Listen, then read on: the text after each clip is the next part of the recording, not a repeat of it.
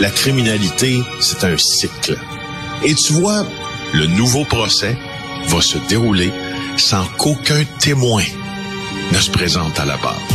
L'histoire des criminels racontée par l'unique journaliste d'enquête, Félix Séguin. Félix, qu'est-ce qui se passe avec l'enquête sur l'incendie du vieux Montréal? Il y a un bon vent de face là, au SPVM présentement. Je te fais la, la genèse de tout ça parce que c'est assez important. L'incendie meurtrier du Vieux-Montréal, si on s'en rappelle, je vous en parlerai pas là pendant pendant 20 minutes, euh, cet incendie criminel dans un bâtiment patrimonial, du Vieux-Montréal euh, qui a brûlé pendant des jours et qui a fait plusieurs victimes, des gens pris dans un immeuble qui n'était pas aux normes et qui ont été complètement consumé par les flammes. C'était une mort horrible. Alors, on sait maintenant, Marc Sandreski nous apprenait, mon collègue du bureau d'enquête, la semaine dernière, que il y avait, on pourrait dire, dans cette enquête-là, des insatisfaits, mais aussi des, euh, actions qui ont été portées par les policiers qui, qui relèvent là, de la bavure, selon ce que Marc a écrit la semaine passée. Le SPVM a fortement démenti et sur toutes les tribunes que ce que Marc euh, a écrit était vrai. Marc disait que les enquêteurs avaient saisi un téléphone cellulaire euh, sans mandat. Publiquement, le SPVM a dit euh, c'est faux, c'est faux, c'est faux. Mais quand mes collègues Marc et Jean-Louis Fortin ont gratté un peu plus, ils se sont rendus compte qu'ils pouvaient pas vraiment affirmer que c'était faux, puis qu'ils étaient un peu en rattrapage pour faire croire aux gens que, que c'était mmh, mmh. que c'était faux. Alors là, on apprend aujourd'hui que quatre des huit enquêteurs sont partis de l'équipe qui est supposée faire la lumière là-dessus à cause d'un climat de travail difficile. Il y a des conflits internes qui entourent la gestion de ce dossier-là. Euh, c'est l'incendie le plus meurtrier en 50 ans, c'est pas compliqué. Puis il y a une équipe qui est dédiée à ça. Alors, elle travaille sur des accusations sérieuses, des accusations d'homicide euh, il y a même euh, d'autres groupes qui sont mobilisés sur la langue de, la négligence criminelle. Alors, dans les semaines qui ont suivi la tragédie, c'était le 16 mars dernier, il y a deux enquêteurs qui sont partis. Il y en a deux autres qui ont quitté euh, en mi-octobre. Mi-octobre, c'est maintenant ça, presque. Alors, euh, ils ont été remplacés. Ça, il faut le dire. Sauf que pourquoi ils ont quitté, c'est ben ça qui est ben intéressant, c'est que, ben ouais, on dit que c'est un climat de travail toxique. Euh, puis il y a des, un, des enquêteurs, là, notamment, qui, qui a voulu changer d'équipe euh, à cause de ça. C'est une source anonyme. Pas être, ils sont pas autorisés à parler aux médias, ces gens-là, tu t'en doutes. Euh, et, il semble que ça allait très mal, tu vois. Est-ce qu'ils sont pas contents avec la façon dont cette enquête-là est menée? Est-ce qu'il y avait des critiques à faire? Entre autres, euh, entre autres, là, en tout cas, je te parle d'une sorte de caméra de surveillance. Il y en a qui ont demandé à changer d'équipe. Euh, des enquêteurs là qui avaient travaillé pendant une quinzaine d'années au crime majeur, dix ans aux homicides. Euh, et, c'est assez rare qu'au beau milieu d'une enquête comme ça, une équipe se, se vide entre guillemets. Et puis, regarde la réponse du SPVM hier. Écoute, je, je cite, OK?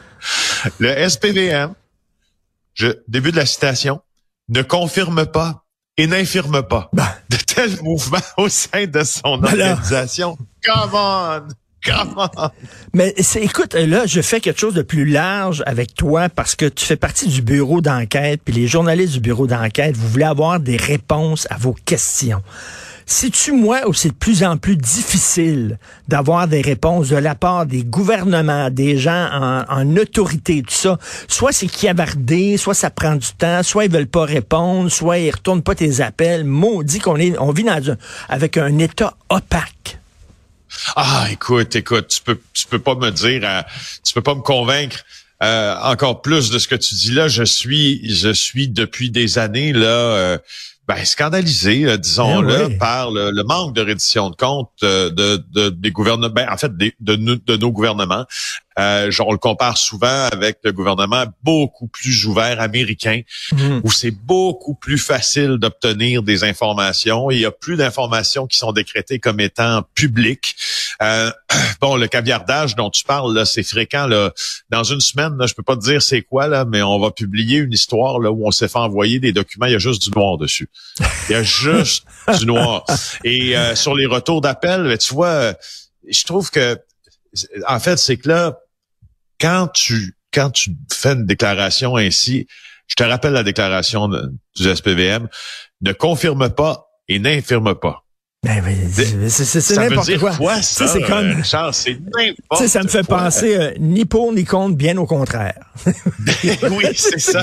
ou, ou, ou, euh, ou encore à, à, Frank Zampino. Tu te rappelles euh, ce qu'il avait déclaré à la commission Charbonneau là, il y a une dizaine d'années lorsque questionné par, je pense que c'était Sonia Lebel à l'époque, maintenant euh, au Conseil du Trésor, mais ancienne procureure de la commission et procureur de la couronne. Frank Zampino avait pas dit je ne pourrais pas affirmer que je ne pourrais pas l'exclure que j'étais là. c'est quelque chose qui est un peu. Mais c'est un peu ça. on ne veut ni infirmer ni confirmer. Bon, on veut pas répondre. C'est ça l'affaire, là. Écoute, il y a même quelqu'un qui nous a déjà dit, si tu veux que je t'en raconte des histoires de, journalistes insensés, euh, de journalisme où c'est insensé plutôt, mais pas de journalistes insensés, euh, il y a, euh, je me rappelle plus de son nom, mais je, vais, je vais inventer un nom. Là. Disons là, euh, euh, euh Pascal Bibot. Alors, on, avait affaire à un Pascal Bibot dans une de nos, histoires. je pense que c'était une question de malversation ou de conflit d'intérêts. Alors là, Pascal Bibot répond au téléphone. On sait que c'est son téléphone. On sait que c'est sa voix. Il s'identifie comme Pascal Bibot, puis quand on commence à lui poser nos questions, est-ce vrai, Monsieur Bibot, que vous étiez euh, à telle date, à telle place, avec telle personne, vous avez remis tant d'argent? Il dit, euh, je ne suis pas Pascal Bibot. Alors, dans le journal, dans le journal, la citation, c'était la suivante. C'était, ouvrez les guillemets, je ne suis pas Pascal Bibot, fermez les guillemets, citez Pascal Bibot. Dit Pascal Bibot. Oui, je ne suis pas, je ne suis pas Pascal Bibot. Dit Pascal Bibot. Alors, euh, tu sais, c'est c'est c'est le plus le plus dur. Et même, même euh, animateur radio, là, quand un ministre est dans l'eau chaude, tu veux l'avoir pour lui poser des questions. Lorsqu'il est critiqué, non, ils sont pas là, ils sont pas disponibles. Quand, quand ils ont des choses à vendre, par exemple, mais tabarnouche que le rattaché de presse t'appelle. c'est Est-ce que ça vous tente ah ah de, de, recevoir tel ministre? Il y a, il y a quelque chose à à proposer, à présenter un projet de loi qui a déposé. Là, ils veulent t'avoir. Mais tu sais, c'est ça qui est fatigant. Donc, euh, écoute, on revient là-dessus. Euh, c'est opaque au SPVM. On veut rien ah dire sur ce qui ah se passe là. Puis tu sais, euh, Fadi Daguerre était le, directeur du SPVM, était l'invité de Tout le monde en parle à Radio-Canada dimanche. Euh, je peux pas dire qu'il s'est fait boxer, là, Fadi Daguerre. Là. Euh, à tout le monde en parle. Là. Ben il a eu ben l'opportunité de dire qu'il ne voyait aucune bavure, que les personnes sur ce dossier-là avaient beaucoup d'expérience.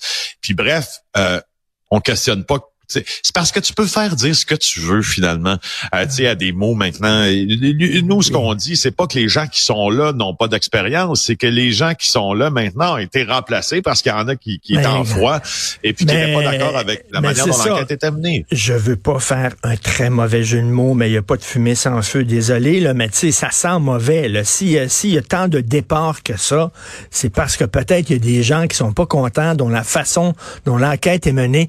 Il va certainement avoir des suites de ça. On va suivre ça. Merci beaucoup, Félix Séguin du bureau d'enquête. Merci, salut. Bye.